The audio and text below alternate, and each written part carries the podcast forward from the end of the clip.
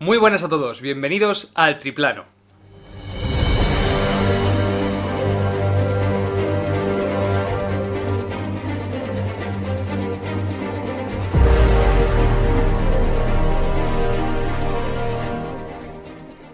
Bienvenidos como cada semana al Triplano, este pequeño podcast en el que ya sabéis, tratamos temas candentes, de actualidad, desde una perspectiva distinta al resto de medios. Tratamos de aportar algo propio, nuestro granito de arena y una perspectiva un tanto más eh, separada de lo que se comenta generalmente en redes sociales y en medios de comunicación en general.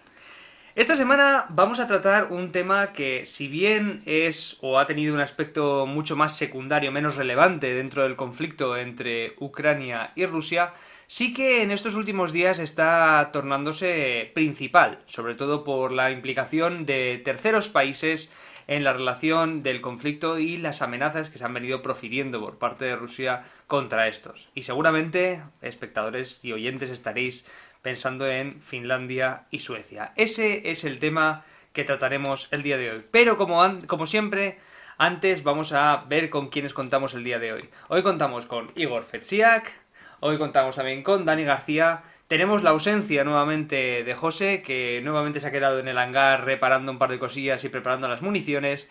Y como siempre, está aquí el mismo servidor presentando. Aquí está Sergio Capellán y os da la bienvenida al Triplano.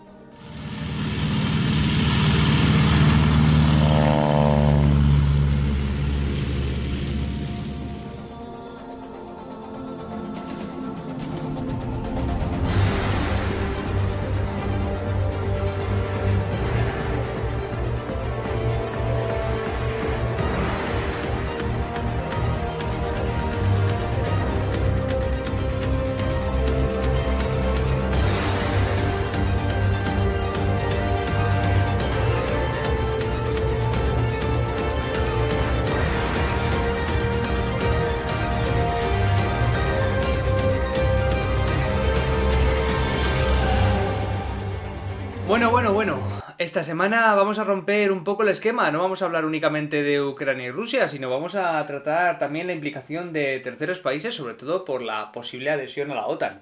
Vamos a hablar de Finlandia y de Suecia y estoy seguro de que tendréis apuntes, comentarios, opiniones y titulares que dar al respecto. Más que nada os adelanto porque al final haremos la mítica ronda de titulares para sacar un par de ideas clave a modo de conclusión. Os lo voy adelantando porque siempre os quejáis en el backstage de nos has pillado con la guardia baja.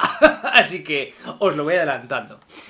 Bueno, eh, queridos oyentes, como ya hemos, hemos adelantado, hoy vamos a hablar de una situación más de tensión. En este caso nos vamos a la zona nórdica, nos vamos al norte de Europa para comentar cuál es, el conflicto que está sucediendo, cuáles son los más que posibles tambores de guerra que se están oyendo en el Báltico y más que nada comentar un poco las ideas generales que traemos al podcast. Yo creo que no voy a enrollarme más, os doy la palabra toda vuestra.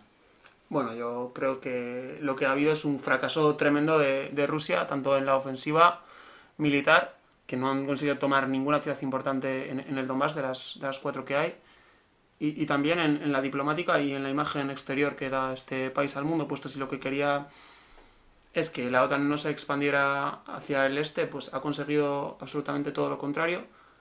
Tiene mérito, hablando de forma negativa, porque estamos hablando de que Suecia tiene una neutralidad desde el siglo 19, como un ejemplo parecido a lo que hace Suiza, por ejemplo, que tampoco es neutral en este conflicto, por cierto. Y, y Finlandia es una historia mucho más hostil con, con, Rusia y siempre han temido una, una invasión. Y de hecho la, la, tuvieron en la Guerra Mundial y cedieron eh, Karelia, que es una provincia que, que, era finlandesa y ahora rusa, y un décima parte de, del territorio, ¿no? Entonces yo creo que si miramos las encuestas, ¿no? Hace, hace un año o simplemente hace, hace tres meses solo había un 25% de la población que quería entrar en la, en la OTAN y es que ahora es un 75%. Entonces hay mayorías sociales, eh, todos los partidos, prácticamente menos los comunistas en esos países, están a favor. Entonces, pues, pues yo creo que es un hecho bastante, bastante importante y seguramente histórico. Hay que tener en cuenta también que para que la OTAN acepte esta decisión tiene que haber unanimidad entre los países y que Turquía, Erdogan era el único que se oponía, pero ayer eh, por la noche eh, dijo, que, dijo que aceptaba esta condición. Mm, se oponía porque argumentaba que, que en esos países, en Suecia, por ejemplo, se había cogido a, a los kurdos del Partido de los Trabajadores que Erdogan considera terroristas, están perseguidos en Turquía, ¿no? Esto es como un conflicto muy importante. Pero hay que preguntarse qué ha recibido a cambio, ¿no? Para cambiar de postura. El caso es que ya hay una unanimidad para, para esta entrada de los dos países. Así que es probable que antes de la cumbre de Madrid, que se celebrará en junio de la OTAN, eh, la organización pase a tener 32 miembros en vez de los 30 que hay actualmente. Bueno, sí, efectivamente, bueno, como os ha comentado, eh, eh, las tensiones pues, bueno, han avanzado hacia el norte, hacia el mar Báltico, y bueno, nos encontramos, como ha dicho Dani, pues, con dos estados como son Finlandia y Suecia, que tradicionalmente pues, han sido neutrales. Uno ha sido por una política eh, que es histórica desde el año 1834, el caso sueco, y luego en el caso finlandés, pues eso, que ha sido, fue en su día impuesto por la Unión Soviética eh, mediante un pacto fino-soviético en el año 47. Eh, bueno, tenemos que tener en cuenta que, bueno, que la neutralidad de ambos países, pues bueno, incluso ha sido una cosa bastante interiorizada en ambas sociedades. Como ha mencionado Dani, efectivamente, pues hace apenas medio año en Finlandia, pues apenas un 20-25% de la gente apoyaba una adhesión a la OTAN de Finlandia y ahora es un 75%-80%. Por lo cual encontramos que uh, ha cambiado muchísimo la perspectiva, ¿no? Eh, si bien es cierto que tenemos que tener en cuenta que estos países, eh, ya tras la caída de, la Unión Soviética, eh, si bien es cierto que no se adhirieron a, la OTAN, sí que fueron integrándose o cooperando cada vez más con la OTAN. Por dar, por ejemplo, un par de datos, pues podemos destacar que Finlandia, pues, pues tenía, ya estaba en este caso adherida a las fuerzas de, de respuestas de la OTAN y en el año 2015 pues incluso se firmó un memorando de entendimiento con la OTAN, que básicamente es una cooperación. Y lo mismo también se podría destacar en este caso con, con Suecia. También podemos destacar que ambos países, pues, en su día, pues, han participado en las misiones en las misiones, mm, en este caso de paz, en conflictos como Afganistán o incluso Yugoslavia y Kosovo. Por lo cual ahí sí que es cierto que su neutralidad pues se ha ido diluyendo, digamos. Bueno, hay que tener en cuenta también que el Báltico es un escenario muy importante ¿no? en Europa del Este. Yo lo compararía con el Mar Negro, seguramente sean los dos más importantes. Ya se vio históricamente, incluso en la Segunda Guerra Mundial, cómo intentaron todas las potencias controlarlo. Y, y Rusia, Rusia ha amenazado con, con, tomar medidas de retaliación, que básicamente es una respuesta eh, diplomática militar. Bueno, llevan con ese lenguaje desde el principio de, de la guerra, como, como ha dicho Peskov, como ha dicho Shoigu, como han dicho el propio Putin, incluso muchos mandatarios de... Sí. Incluso el, el, embajador de Rusia en la ONU. O sea, Cierto, también. Que llama también mucho la atención, que al fin y al cabo es un organismo más de, de llegar, a, de llegar a acuerdos sí. multilateral y también lo, lo, ha amenazado. Y bueno, hay que preguntarse qué pueden ser este tipo de, de consecuencias. Mm, yo intento ver fuentes militares, ¿no? fuentes que, que, sepan de este proceso. Por ejemplo, revista Ejércitos y hablan de que, de que hay una posibilidad plausible de, de, una escalada nuclear, porque claro, a Rusia pues, le viene mejor, entre comillas, más económicamente, avisar con una arma táctica que hacer una movilización general y gastar muchísimos recursos para una guerra que está siendo un desastre. Bueno, a ver, a fin de cuentas, muchas de las medidas que ha puesto sobre el tablero Rusia van encaminadas a, según ellos, eh, la defensa de la integridad nacional y de la seguridad nacional. Porque, bueno, a ver, muchas de las propuestas, mejor dicho, de las medidas, traen, traen objeto en el hecho de que Suecia y Finlandia, como habéis comentado, se quieran adherir a la, a la OTAN. El problema está hasta qué punto quedaría justificado ese posicionamiento tan belicista por parte de Rusia por la mera entrada de Finlandia y de Suecia en la OTAN. Es decir, no son una entrada que justifique una, una, suerte de auxilio militar en favor de esos países, sino básicamente es una entrada por el miedo de estos países precisamente a las medidas o las contramedidas militares que promueve Rusia. Ahí es... A ver, a fin de cuentas esto es cuestión de perspectivas y de, punto, y de puntos de, de vista. Pero claro, cabe plantearse que Rusia es, de un lado, el germen de esta situación y segundo, se quiere hacer la víctima de esta situación. Es decir, ella misma fue la que comenzó este, esta, esta suerte de mal llevada Blitzkrieg en, en Ucrania, le ha salido mal esta operación militar, especial, mejor dicho, y, y luego se pone de manifiesto que ellos tienen miedo a que Finlandia y Suecia entren en la OTAN. bueno, tenemos que tener en cuenta que ese temor también, bueno, eh, en cierto sentido está fundado, dado que el temor de Rusia, sobre todo con el tema de Ucrania, ahora con más razón con, con Finlandia y, bueno, y en menor medida Suecia, es que, es que básicamente Rusia quería evitar pues, que las tropas de la OTAN estuvieran justo al lado de la, de la frontera rusa. Eh, como ya, por ejemplo, ocurre con países bálticos. que nos encontramos? Que Finlandia pues, eh, comparte, si no me equivoco, unos 1.300 kilómetros de frontera con Rusia. Y recordemos que Finlandia realmente está, está muy, pero muy, muy cercana a la, segunda ciudad más importante de Rusia, que es San Petersburgo, la antigua Leningrado. Eh, por otra parte, bueno, también tenemos que tener en cuenta que la entrada, en este caso de Suecia, pues es que básicamente, de Suecia y de Finlandia a la OTAN, es que significaría básicamente que todo el mar Báltico, que como ha comentado antes Dani, pues es un, es un sitio muy estratégico desde el punto de vista comercial, comercial y también geo- geopolítico, estaría dominado por países de la OTAN, como son países, los tres países bálticos, por un lado eh, Suecia, Finlandia y menor medida también Dinamarca y también Polonia. En cambio Rusia pues quedaría básicamente reducida a una pequeña zona costera cercana a San a San Petersburgo y la, y la peculiar provincia de Kaliningrado, que está ahí incrustada entre eh, Lituania y entre Polonia. Al final no es una situación ideal, ¿no? Porque en teoría lo que debería haber es estados tapón, buffer, como se denomina, para parar. Porque claro, si tienes dos posturas totalmente contrarias al lado de una frontera, es posible que haya un conflicto por, por, más, por más lugares, ¿no? Que solo por, que solo por Ucrania. También no hay que descuidar que la OTAN llegaría a- al Ártico, ¿no? En- que también va a ser un frente importantísimo y por los recursos y por militares y por muchas más cosas. Entonces es que esto es trascendental para, Por posibles para bloqueos. Europa. Sí, también, el bloqueo, porque claro, con el cambio climático esa ruta comercial también va a ser muy importante, yo si no lo está haciendo ya. Ujú.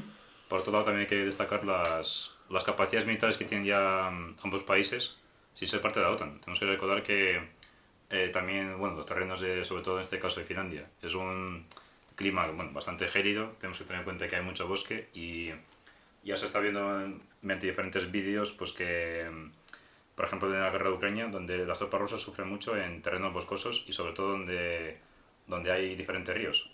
Sin ir más lejos, pues otro día salió una imagen de 70 blindados eh, rusos que fueron masacrados, por no decir otra palabra, eh, en un intento de cruzar el río Donetsk, por ejemplo. Y claro, esto hay que compararlo en, una- en un posible frente en Finlandia, por ejemplo, que recordemos que es el país con, con más lagos del mundo. Por lo cual, una, una operación, una intervención rusa ahí, pues eh, viendo el precedente de Ucrania, sería cuanto menos complicado. Y ante un ejército muy profesional y muy, muy bien equipado. Hay que tener en cuenta es que Finlandia es una frontera muy permeable, ¿no? Que los rusos podrían entrar y tardarían muchas, mucho tiempo en darse cuenta porque hay bosques, no hay una frontera clara, no hay una discontinuidad natural, ¿no? Entonces, eso es un, peligro también para, para Finlandia y también es que tiene que defenderse porque se vio en la Segunda Guerra Mundial como entró Rusia y la guerra era muy diferente a lo convencional, incluso con esquiadores entre los frentes y demás, porque es un país muy diferente al resto de, de Europa, ¿no? Sí, haber visto el tablero de juego, eh, la acción militar quizá no es la más adecuada y en este caso sí que Rusia lo que pretende es mm, no poner tierra de nadie de por medio, porque a fin de cuentas lo que es lo que ha comentado Dani, los estados tapón para mm, prever posibles ataques o que te permita dar tiempo de reacción es clave. Es clave, pero dudo mucho que la OTAN se posicionara en- un- de una forma tan abierta en contra de Rusia, más allá de las sanciones económicas que ya van a... Si no están, dando ya, no están empezando a dar sus frutos, en breve comenzarán a hacer mella en el panorama económico ruso. Y además, una mella importante, una mella profunda, un, un empeoramiento de la situación económica del país considerable, más allá de, la, si no me equivoco, además Dani lo comentó en el episodio pasado, la revalorización, entre comillas, del rublo, ¿no? Si no me equivoco. Claro, pero hay que tener en cuenta que esa revalorización es porque eh, en Rusia se han tomado medidas para que no se pueda convertir el dinero en divisa extranjera, entonces se está trucando el mercado para que no pase. Hay que ver cuando se llegue a la normalidad, lo que muchos expertos dicen es que hay- sí que va a haber esa depreciación tremenda de la moneda, incluso de la, de la economía rusa, que incluso las propias fuentes del Kremlin cifran en 8 o 10% de caída. Ujú. A ver, es una situación compleja, es una situación compleja. Más allá, a ver, incluso habría que considerar, sin un... A ver, existen unas medidas, unos requisitos para la adhesión en la OTAN. Nada más creo que Igor los enunció en su momento. ¿Cumplen Finlandia y Suecia estos requisitos? Hombre, desde el punto de vista de capacidad, de capacidad militar, desde luego, o sea, ya se ha comentado que es un ejército muy bien preparados, sobre todo en este caso el de Finlandia. Y bueno, tenemos que tener en cuenta bueno, que son países que, al fin y al cabo, la, entrada de un país a la OTAN, pues. Mm, básicamente, por eso, eh, depende en este caso de la libre voluntad de un Estado soberano adherirse. Y en este sentido, pues bueno, pues eh, ambos países movidos en este caso por, por la invasión que ha habido en Ucrania por parte de Rusia, pues se han visto en este caso sumidos a, adherirse, se podría decir. Por otro lado, bueno, pues eh, tenemos que tener en cuenta que dicha entrada, pues bueno, a tener la, la, unanimidad de los diferentes Estados miembros de la OTAN y como ha comentado Dani, que en estos días ha hablado mucho de un posible bloqueo por parte de Turquía, por parte de Erdogan. Si bien es cierto, ayer ya se dijo como que dicha posibilidad pues eh, quedaba descartada, aunque claro, había que ver a cambio de qué. Claro, claro, claro. Exactamente. Claro, porque tenemos que tener en cuenta que Erdogan es un político que es, es parecido a Putin, es un, es un animal geopolítico. Siempre ha jugado entre Europa y, y Rusia, ¿no? Siempre. Hombre, a ver, Turquía siempre ha sido el paso histórico mm. entre, Europa Asia y Europa. Claro. Vamos, la, la, importancia que tenía la ciudad de Constantinopla en su momento, Estambul, incluso Constantinopoli que se le llamaba en su momento, o sea, ha, tenido una, ha, ha sido un, un punto de anclaje entre ambos continentes que ha sido importantísimo, por no decir clave, para el desarrollo económico de, ambos continentes. Ahora bien, a mí no me, no me termina de, encajar alguna que otra pieza en este, en este puzzle geopolítico. Y es que el hecho de que, por ejemplo, puedo entender o puedo llegar a entender que, Rusia se opusiera en su momento a la entrada de Ucrania a la OTAN por todas las implicaciones que yo, que yo conllevaba.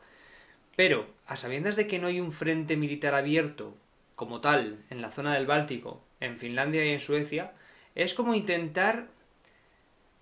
Es que no, no, sabría decirlo de una manera correcta, porque tampoco quiero meter la pata y decir, no, es que es como una especie de declaración de intenciones, sino, si entran, actuaré, más allá de las amenazas que luego las comentaremos. Pero, ¿vosotros verdaderamente creéis que Rusia tiene la capacidad militar ahora mismo como para hacer frente a una apertura de un segundo frente en el Báltico? más allá de lo que ha comentado Dani de la, de la, de la dificultad de, de, entrar y de eh, desarrollar actividades, de estas suerte de escaramuzas en territorio finlandés para, para, poder llegar a puntos clave, yo lo veo muy, muy complejo y me parece que es un brindis al sol, ¿eh? Me parece que es un brindis al sol bastante importante, es, un, es, un, farol. De hecho hay que destacar que esta misma, o sea, la anterior semana Finlandia ha firmado un pacto militar con, el Reino Unido. Y Reino Unido, recordemos que es un país de la OTAN y que también posee arsenal, eh, arsenal nuclear. Y por otro lado, bueno, viendo en este caso, pues, cómo está, yendo, está, yendo, Rusia en Ucrania. Y Reino Unido tiene un ejército... Claro, sería pegarse un tiro al pie por parte de Rusia. Si no se lo ha pegado ya lo suficientemente. Y además habría que aplicar el artículo 5 cuando entre en la OTAN y sería un enfrentamiento contra 30 países que creo que eran 10 o 15 veces la economía de Rusia, no recuerdo el número, pero es que... y luego también tenemos que tener en cuenta que, que, esto es una cosa de que mucha gente se olvida. Pero es que Suecia y Finlandia son países de, de la Unión Europea. Y la Unión Europea existe un mecanismo eh, de asistencia mutua creo que era, que básicamente significa que si un país es, básicamente atacado, pues los demás países tienen obligación de ayudarle. Recordemos que esto ya se aplicó con el caso de los atentados de París con Francia, que los demás países pues, intervinieron bombardeando Siria. No, a ver, es una situación tensa como poco. Tensa como poco, porque claro, viste desde, una perspectiva política, únicamente política, la situación está tensa. Desde una perspectiva militar, Digamos que está, es una situación también tensa, pero igual no te diría yo, es algo más distendido incluso. Yo te diría que incluso las acciones militares están siendo menos tensas que las políticas. Sí, o sea, el lenguaje político es muy, mucho, más, más Mucho más agresivo. Yo, creo que sí. A ver, también, ojo, salvando las distancias, porque recordemos el último ataque con... Bueno, se rumorea, que todavía no se ha terminado de confirmar, el ataque con fósforo blanco. En caso de que se certifique que se ha utilizado un arma química como es el fósforo blanco, a sabiendas del efecto que yo, que, yo causa, sobre, sobre todo por los civiles y, además porque contraviene toda la normativa toda la normativa existente en derecho internacional sobre el tema de la utilización de armas químicas. Porque exceden el daño o sea que se exceden de la, de la limitación al daño causado sí, la convención de Ginebra y todo esto. Pero que, las guerras no, no, se suelen cumplir muchas de esas convenciones de hecho, bueno hay que destacar que Rusia tampoco o sea, hace 5 o 6 semanas, un general de la, de la autoproclamada República Popular de Donetsk dijo que sobre la acería de Azovstal pues cabría utilizar armas químicas. Porque con medios convencionales era muy complicado sacarlos básicamente de ahí.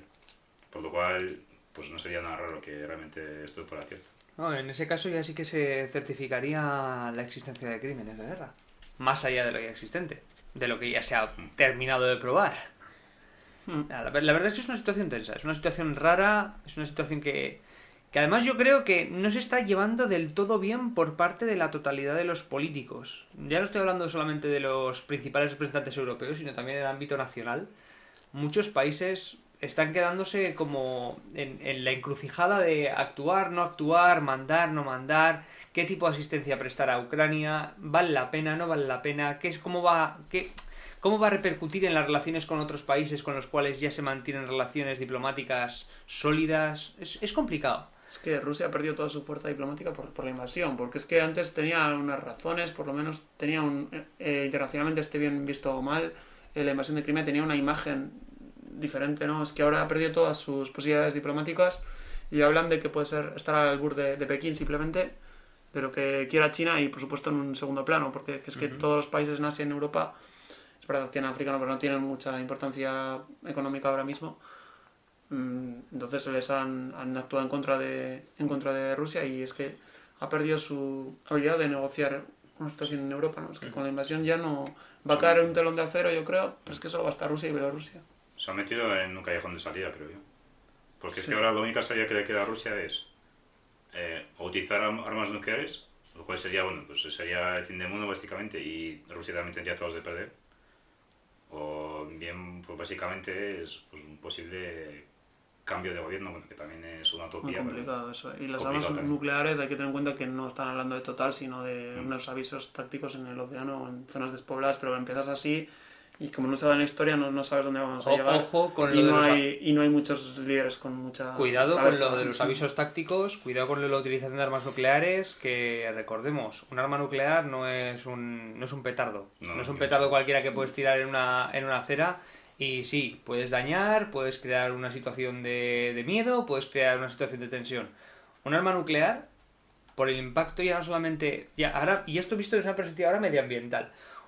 Una bomba nuclear lanzada a una zona concreta que esté cerca de una población costera supone la eliminación de un núcleo y de un porcentaje muy importante de la- del, del desarrollo económico de esa zona. Claro, sí.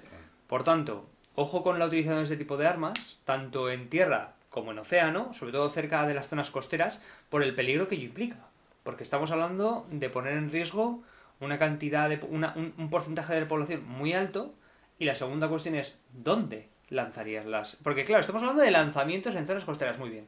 ¿Qué zonas costeras ahora mismo podría lanzar? Porque claro, hablamos de, la- de, de misiles de, larga- de largo recorrido. Ya está habiendo intentos de, por las potencias ya prueban, pero prueban en medio del Océano Pacífico, por ejemplo, donde no hay riesgo. Bueno, sí, para la naturaleza sí, pero bueno, import- somos muy egoístas, nos importa una mierda, ¿no? Pero, pero realmente sí que prueban misiles, ¿no? En las Claro. potencias en, en el medio del Pacífico. Pero también Claro, utilizan en sus Sí. aguas territoriales. Tenemos que, en cambio, tenemos que tener en cuenta que Rusia, si por ejemplo lo hacen en el Báltico, Adiós agua territorial, ¿eh? eh, eso es lo primero. Y en, segundo lugar, o sea, el Báltico al fin y al cabo es bastante estrecho. O sea, un pequeño error de cálculo puede ser, que entres, puede ser que entres en aguas territoriales de un país de Hay otro. muchas islas por medio también que reclaman, que son Claro, claves es de otra. Sin ir más lejos, la, la isla de Gotland, de Suecia, que está justo en medio. Exactamente. Más pequeños islotes que los que vayas no tenemos ni, ni idea. Ni idea. M- Más luego, sin perder de vista que en caso de que Rusia pueda lanzar un arma táctica de ese calibre, pueda afectar a barcos pesqueros de la zona. Que claro, estamos hablando, estamos hablando de un supuesto ideal en el cual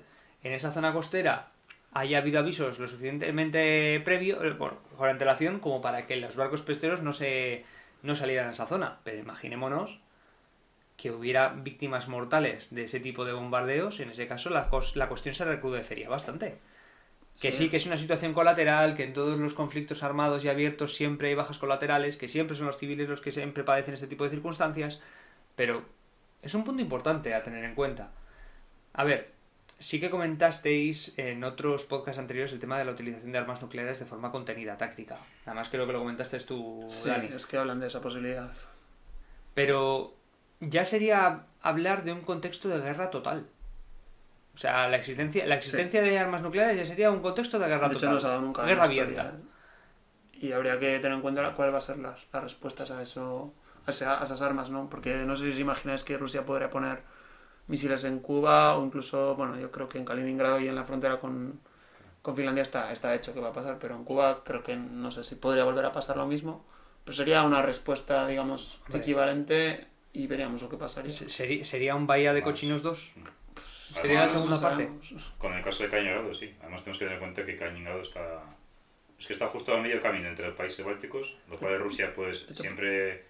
Bueno, siempre. eh, tenemos que tener en cuenta que la minoría rusa en los países bálticos es bastante grande, por lo cual ya Rusia tiene una especie de pretexto, entre Ujú. comillas, para defender a su población rusa. Una, desnazi- una desnazificación de Sí, Finlandia. Ya están y de- jugando de con hecho- eso, de De hecho. el otro día, Sí. el, otro día en, el- en- en el Kremlin dijo que hay que básicamente desnazificar Polonia. Sí, sí, ya están jugando con las minorías rusas, ya sí, es verdad. Y eso que en Polonia no hay ninguna minoría rusa como tal. Pero claro, que Polonia pues, está ayudando en este caso a Ucrania y es un país de, a ver, de tendencia por, eh, antirrusa por su propia historia. Y claro, tenemos que, tenemos que tener en cuenta que este Kaliningrado está justo al lado de ciudades como eh, Gdansk, que es una ciudad eh, polaca con un puerto muy importante además. Sería como derrumbar la sostenibilidad económica de esa zona.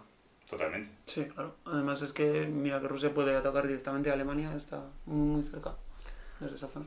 La cosa es eh, hasta qué punto, bueno, hasta qué punto eh, la toma de decisión en este caso de Kremlin depende únicamente de, de, de, de Putin y, bueno, y los dominados siloviki, que ya se comentó en Sí. otros, en otros podcasts, o depende de una decisión tomada más allá del círculo íntimo de Putin. Pues mira que yo una invasión no la vería por esa zona. ¿Por dónde? Sí. Claro. Yo tiraría por. Turquía. Yo, si tuviera que, si, si tuviera que reconcentrar tropas y, tu- y, y procediera a una invasión como tal, vas, no, no vas a hacer frente. Pero Turquía nunca ha sido un enemigo abierto de no, Rusia. no, no. Pero te estoy, te estoy Todo hablando de lo utilizarlo como puente. Pero Turquía está en la OTAN, nunca podría hacer Nunca, eso. ya, también se, también se decía que nunca podría haberse dado esta situación y, y mira dónde estamos. A ver, hay que, hay que verlo de la siguiente manera. Yo entendería que si, por ejemplo, tuviera que redirigir tropas para hacer un ataque sorpresa, en teoría no iría a los frentes que se presumen como. De hecho, como está, ya está habiendo frentes y están siendo en África y son muy importantes, mucho más de lo que parece. En los países africanos están tomando, tomándose uno tras otro por Rusia, Mali, Burkina Faso y, y- y muchos más que van a caer. Y ya han hablado los presidentes de las juntas militares, ¿no? Que, que, Rusia, que Rusia les va a proteger mejor que, que Europa y que se entrenan los militares con Rusia. Ese es el frente que está viendo ahora. Recordemos, recordemos que en África existe uno de los minerales más cotizados que es el coltán. Y es una guerra del futuro. Es una. Es, bueno, la llaman la Ya, guerra ya del futuro. hay guerra con eso, sí. Pero, pero a fin de cuentas es uno de los principales elementos para la, también la, la construcción y diseño de semiconductores importantísimos. Es una situación compleja, porque tiene varias dimensiones. Eh, tenemos la dimensión belicista, bueno, bélica militar, que en este caso ya la hemos comentado, la dimensión económica, que ya la venimos comentando durante muchos podcasts, pero creo que ya creo que tenemos que entrar a valorar las, las amenazas que han, se han, han venido profiriendo el, el gobierno del Kremlin. ¿Cuáles son las últimas novedades que tenemos? ¿Cuáles fueron las últimas manifestaciones del gobierno ruso? Bueno, Putin ha dicho, sobre todo centrándose en el caso finlandés, que, que se trata de un gran, error, porque en primer lugar, pues que no, no existe ninguna, ningún peligro para la integridad territorial, en este caso de, de Finlandia, que bueno, que básicamente sería romper con la, eh, los años, bueno, las décadas, en este caso, de amistad y cooperación que ha habido entre ambos países, cosas así. Por contrapartida, encontramos al presidente de Finlandia que dijo el otro día, pues que directamente, dijo literalmente que, que la culpa de todo esto, que la ha causado todo esto es Rusia.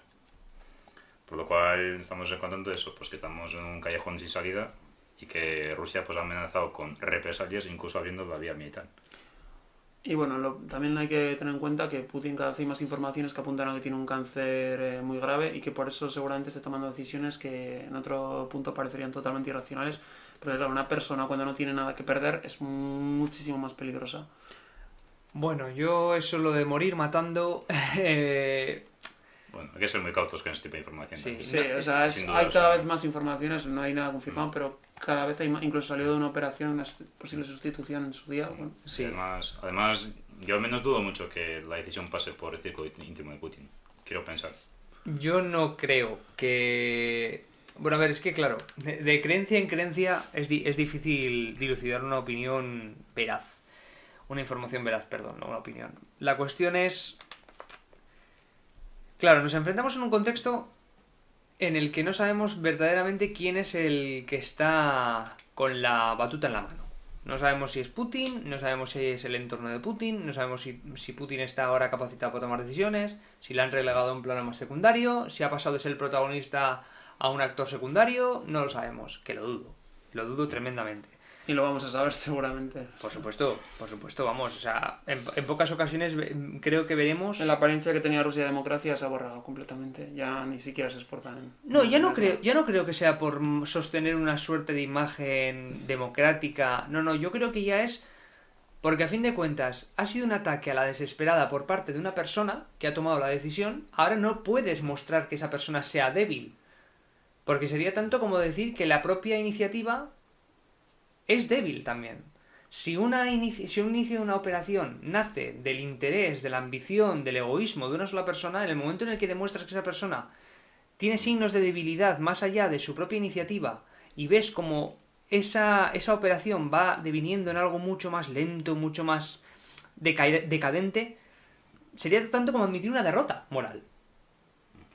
Bueno, yo opino que no depende solo de una persona. Pues Teocracia es un pensamiento muy arraigado en la sociedad rusa, yo creo igual. pero también es consecuencia de, básicamente, de, de ese pensamiento revanchista que ha imperado en Rusia desde la caída de la Unión Soviética. Recordemos que en Rusia, eh, es que ven la caída de la Unión Soviética y propio Putin como la mayor catástrofe geopolítica del siglo XX, todos están diciendo que bueno que Gorbachev y, en- y en segundo plano Yeltsin son los traidores a la patria, que son agentes incluso de la CIA. Es un, es un, es un escenario parecido, o sea, evidentemente salvando distancias, con el caso del Tratado de Versalles que imperaba en la República de Weimar, que posteriormente dio lugar a la Alemania nazi. Ujú. Y por desgracia es un pensamiento que ha ido imperando desde que ha llegado Putin al poder de volver a, esa, a ese pasado imperialista soviético, como lo queramos llamar, o sea, de una Rusia grande, y que por desgracia pues ya tras 20 años en este caso de propaganda, pues ya está muy interiorizado en la población. Hombre, volver a una, a una situación como la Rusia de los zares es complicado, ¿eh? Un imperio tan grande. Pero de hecho la Unión Soviética se basó en esos símbolos. No Ya. igual, pero se basó completamente en esos símbolos. Ya, pero bueno, a ver, a fin de cuentas es, es complicado porque es lo, es lo que dice Igor. Es difícil saber si la toma de decisiones parte de una sola idea, pero luego esa idea es debatida, si parte de una creación de un sentimiento dentro de la, dentro de la sociedad rusa, que además es, lo que, es que es justamente lo que comenta Igor. El problema está en cómo ha radicado ese sentimiento, porque Sí. en febrero todo era espontáneo. Todo era algo que se había, se había declarado de un día para otro, era una operación relámpago, especial, militar, llámala como quieras, una operación relámpago de manual. Es básicamente avasallar al enemigo sin, que te- sin, darle, sin darle tiempo de respuesta. Pero claro, la sociedad en un primer momento sí que se mostraba reticente y ahora ese, ese sentimiento de reticencia se ha ido como, ¿cómo decir?, limándolo. ¿Sabes? Como si se hubieran ido limando asperezas o se han ido ocultando esas asperezas y diciendo, bueno, pues igual no es tan mala esta decisión o no se está tomando... Sí. De hecho, todo lo contrario. Mucha, Claro. mucha gente, o sea, incluso hay mucha gente que dice que hacía tiempo que debía haberse tomado esa decisión y que dice que se ha tomado muy tarde. Y también te digo una cosa, y esto lo estamos viendo también por muchas redes sociales, y esto es llamativo. En un primer momento, eh, el, el papel de víctima lo tenía Ucrania. Pero ahora que Ucrania se está defendiendo, el papel de víctima se traslada a los pobres soldados rusos que tienen que abandonar los tanques porque los soldados ucranianos les están masacrando. Sí, de hecho, Ojo, ojo con el traslado de roles, ¿eh? Mucho ojo, ¿eh? Y aquí hay que hablar también de que vendió Putin el día de la victoria, ¿no? Que el 9 de mayo fue un día que los historiadores, la gente que geopolítica, los expertos, apuntaban a que podía ser un día histórico en, en Europa también y realmente no, no vendió nada, simplemente el mismo discurso, está luchando contra los nazis, como hicieron los de la Unión Soviética, la Gran Guerra Patria, es- lleno de referencias así, pero no vendió nada, eh, se están atascando en Donbass, eh, el frente Transnistria no termina de explotar, hubo unas no sé si fueron provocaciones, falsas banderas o ataques no declarados ni reconocidos por nadie. Yo creo que, bueno, ahora tiene que hacer ver a su población que sigue estando fuerte, ¿no? Por eso tiene que amenazar a, a Finlandia y a, y a Suecia, porque es que se, están, se están atascando todos los frentes y, claro, si llega a un punto de una guerra de trincheras, con el desgaste que eso va a generar a los soldados, con las sanciones económicas que tarde o temprano es verdad que acabarán provocando y la previsible caída de, de una guerrera que no sé si se puede llamar telón de acero 2 o como queréis llamarlo, pero pues eso al final va a repercutir ¿no? en su economía y en su, en su sociedad. Entonces tiene que moverse, tiene que moverse y dar sensación de poder, porque además a los rusos históricamente siempre les ha gustado los líderes con, con poder, como ha dicho Igor, pues pues eso, Yeltsin era una mari- marioneta de, de los Estados Unidos, les consideran eso prácticamente. Gorbachev, mm, Gorbachev está totalmente proscrito para mucha parte de Rusia sí, y, y esto yo creo que tiene que haber movimientos porque, bueno, la lógica rusa necesitan ver fuerza y si ven que no pasa nada, pues Pero la demostración de fuerza diplomática, no tanto tampoco tanto militar, también diplomática. O sea, que su país tenga fuerza en las negociaciones, que pueda llegar a acuerdos en otros frentes como es Europa, vamos a hablar antes de. África, por ejemplo, no sé si Latinoamérica, pues otro frente donde puedan intentar influir. ¿no? Ese, eh, ojo, ojo, que ese es un frente que no se, ha- que no se Sí. contempla apenas, pero la influencia, la influencia rusa sobrepasa fronteras cercanas. Miremos, por ejemplo, bueno, a ver, es, es un tema aislado, pero por ejemplo el tema de lo del separatismo catalán, Bueno, que salió, que además creo que lo comentamos en, el- en un par de episodios atrás, Sí. el tema de la presencia de Boyer en Rusia, que ha sido muy criticada por todos los medios, que todavía no se ha esclarecido el porqué. O sea, lo único que se está rumoreando es que puede haber una, una- algún tipo de financiación en negro, en B, un apoyo un poco también a través del tema, eh, sobre todo informático, que habrá que ver muchas veces cómo afecta esto, sobre todo al tema de Pegasus, que también Sí, es otro no, tema... Otro tema para Sí, comentarlo. Pero sí que es importante y muchas veces se nos olvida la influencia que tiene Europa y Asia en Latinoam- eh, Latinoamérica, perdón, Sudamérica, todos los países de, Centroamérica hacia abajo, ¿vale? Se nos olvida muchas veces que muchos de estos países han sido fuertemente influenciados por culturas que vienen de Europa, Asia, sobre todo en temas ideológicos y, y económicos. El desarrollo, muchas, ¿cuántas empresas han- se han trasladado o han modificado sus domicilios y sus centros de explotación a estas zonas y con ellos han llevado todo este suerte- todos estos ideales, toda esta forma de trabajar, toda esta forma de entender el mundo. Es muy importante porque, y esto es un problema que creo que tenemos los europeos, bueno, los europeos, todos los países en vías de desarrollo altamente desarrollados, tenemos una- un problema que es que nos creemos que somos el ombligo del mundo y nos olvidamos de que alrededor de nuestro ombligo hay otros tantos ombligos. Y es muy importante, es muy importante también entender que estos países tienen que jugar un papel muy fundamental en las negociaciones. De hecho, solo hay un 49% de países ahora que vivan en democracias, que nos pensamos que lo nuestro es... No, no, hay que protegerlo. Como dijo Borrell el otro día en el discurso, no, no, es que esto no es natural, ni la paz, ni la democracia.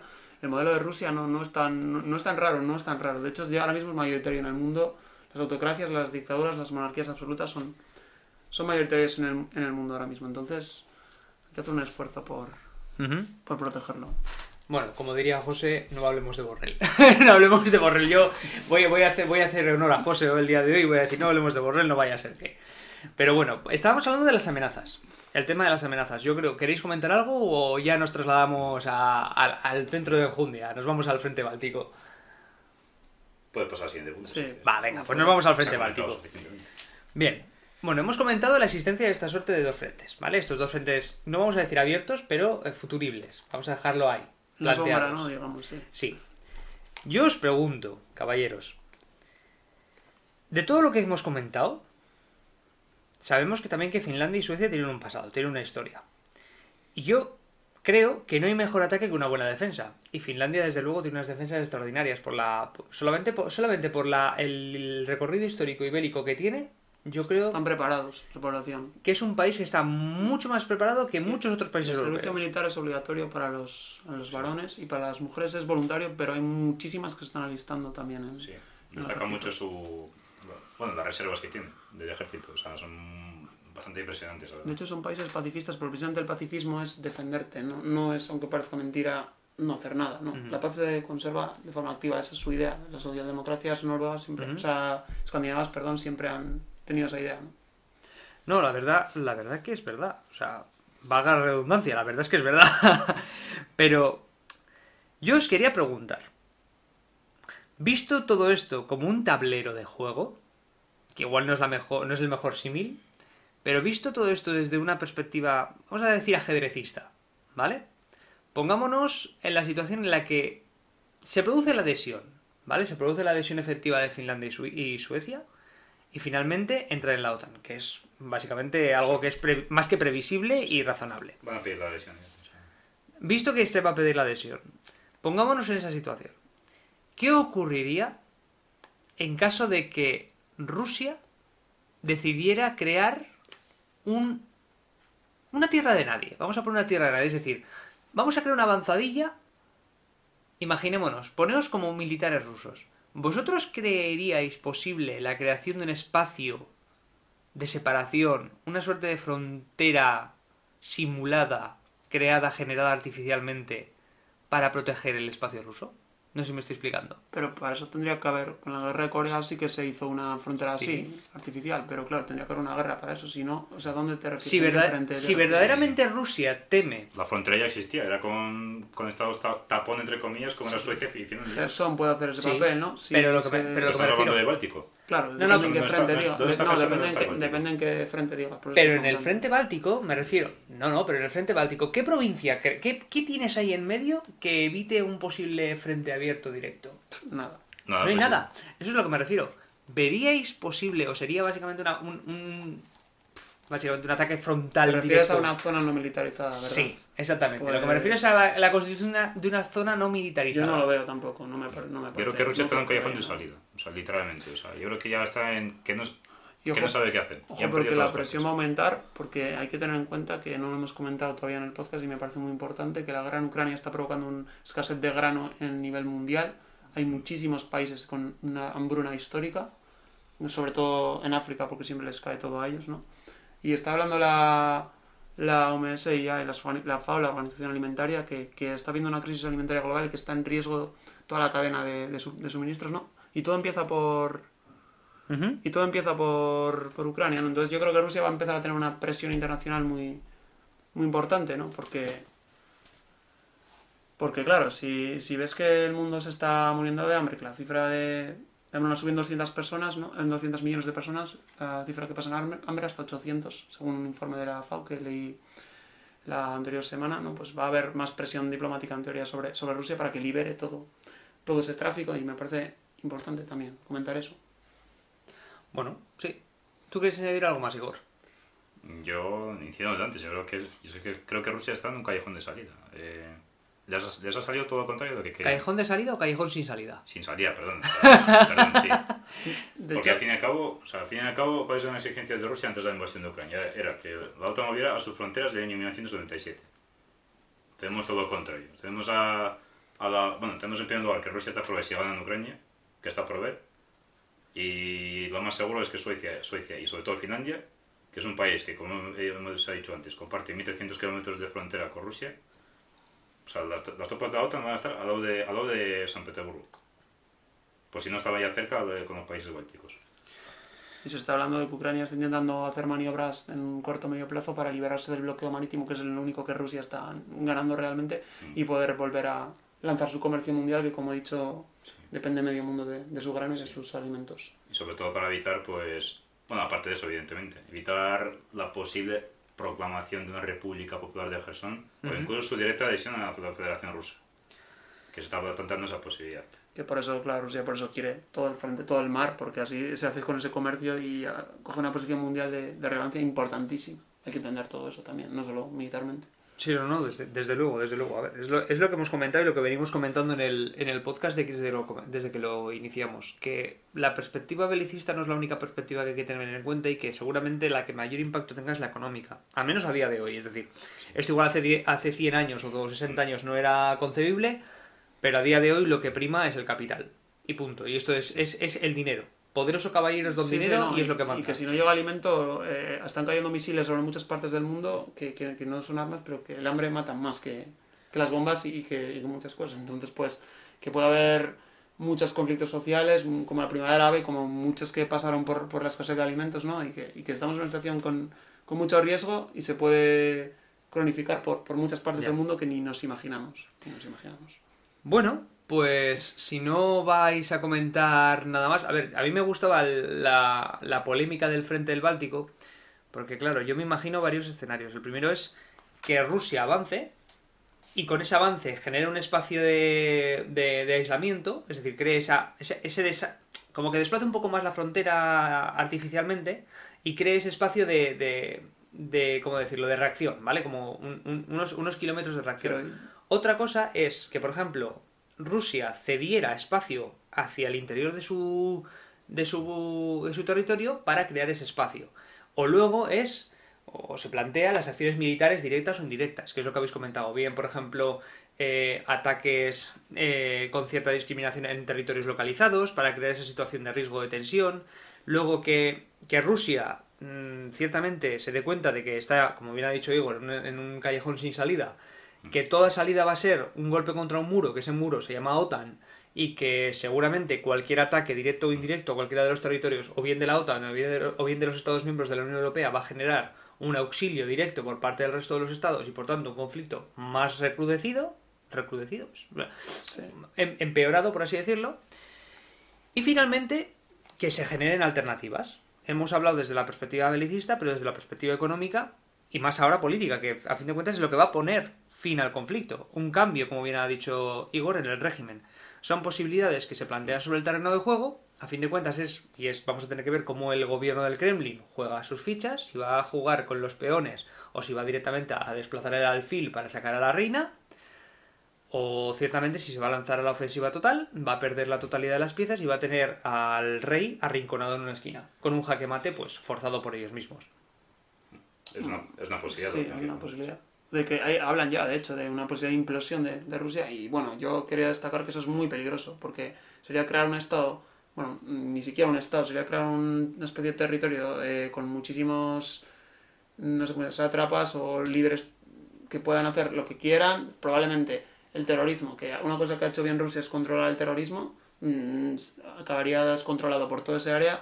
Y bueno, para Europa sería una amenaza terrible. Entonces, por eso a, a Europa no le conviene ni a Estados Unidos No. que, que Rusia caiga y por eso están tanteando más la intervención en la guerra, no está yendo un poco a cuentagotas, ¿no? Incluso el envío de armas, todo esto está yendo a cuentagotas porque, porque por lógica le, le, le conviene, ¿no? Igor, ¿algo más que añadir o pasamos a conclusiones? Y no, incidir en lo de antes, que, que estamos, yo creo que estamos presenciando posiblemente un inicio de colapso de la Rusia de Putin. Pues ojalá no lo haya. También te lo digo, Sí. por las implicaciones mundiales que puede tener un colapso de un país como Yo como Rusia. ucraniano desde luego que lo deseo. así que- Hombre, cómo no. Y respecto a lo que has dicho, Sergio, yo creo que, bueno, en el, en el frente, pues yo creo que en Finlandia no, no descartaría totalmente que vayas a esa zona, pero en Ucrania sí creo que Rusia puede intentar negociar en base a lo que ha conquistado, quizá hacer una zona buffer, pues Gerson, por ejemplo. Sí. Entonces, está, por ver, está por ver si Ucrania va, va a aceptar eso. Ahora mismo, además, teniendo el arsenal militar que tiene. Claro, y teniendo en cuenta que Macron precisamente propuso, propuso eso el otro día, que Ucrania cediera el territorio para que se acabara el, el conflicto, que bueno, es una postura Vergonzoso. bastante parecida a la de Le Pen, cuando parece que se querían diferenciar, pero realmente es una postura bastante parecida a la de Le Pen. Igual que a la comunidad europea paralela, es bastante parecida a lo que dijo Le Pen. Bastante parecida. Básicamente pondría a Macron a la altura de Chamberlain en su día. O sea, Sí, pura paz igualmente. bastante parecida. Aunque creo que eso también, eso creo que lo comentó los primeros días de, de la Sí. invasión, los primeros. Que ahí, bueno, la posición de Europa era un poquito más... De hecho, siempre ha intentado. Macron hablar y hablar y hablar, y llevan tantas veces hablando Mm. que, que nunca le hace caso. Bueno, pues vamos a elevar las conclusiones a, a provisionales. ¿Algún titular, caballeros, que queréis comentar? Más allá de se oyen tambores de guerra en el Báltico. Yo entiendo antes. en- Colapso de la estrategia geopolítica rusa. ¿Dani? Debería riesgo de escalada nuclear. Madre mía, me lo ponéis difícil, ¿eh? Bueno, yo me voy a lanzar un poco más, como ya sabéis, me gustan las metáforas. Yo voy, voy, a, voy a meterme en el terreno del ajedrez. Yo voy a decir, a ver, eh, lo resumiría en alfiles contra damas. A mí me, me, me, gust- me gustaría dejarlo de esa manera, alfiles contra damas. A ver, a ver cómo, cómo se desarrolla todo este conflicto. Más que nada porque como ya he metido alegorías y metáforas ajedrecistas, pues vamos a terminarlo en la misma sintonía. Pues por todo lo demás, yo creo que no queda nada, nada más que dar gracias a los oyentes nuevamente, eh, darles las gracias por estar ahí cada semana, por prestar un poquito de su tiempo en escucharnos 50 minutos, una horita semanales. También a aquellas personas que están dando apoyo a las pequeñas pildoritas que publicamos en la caja de municiones. Y sobre todo a las personas que nos seguís por Instagram, que nos seguís por Evox, por Spotify, por todas las redes sociales del Triplano. Muchísimas gracias, os lo agradecemos de corazón. Os invitamos a todas las personas que nos oís, que no nos seguís, que nos busquéis en las redes sociales, en Instagram como el Triplano Podcast, en Twitter también como el Triplano Podcast. que os animéis a seguirnos en Evox y seguramente en todas las redes sociales que, que aperturemos de ahora en adelante para darle un poquito más de difusión. Y poquito más, os agradecemos muchísimo el apoyo nos vemos ya la semana que viene. Recordad que en el triplano no había paracaídas, agarraos bien al asiento, que a ver si podemos aterrizar, que José nos está esperando en el hangar. Muchas gracias y hasta la semana que viene. Un saludo, hasta luego. Muchas gracias por escucharnos.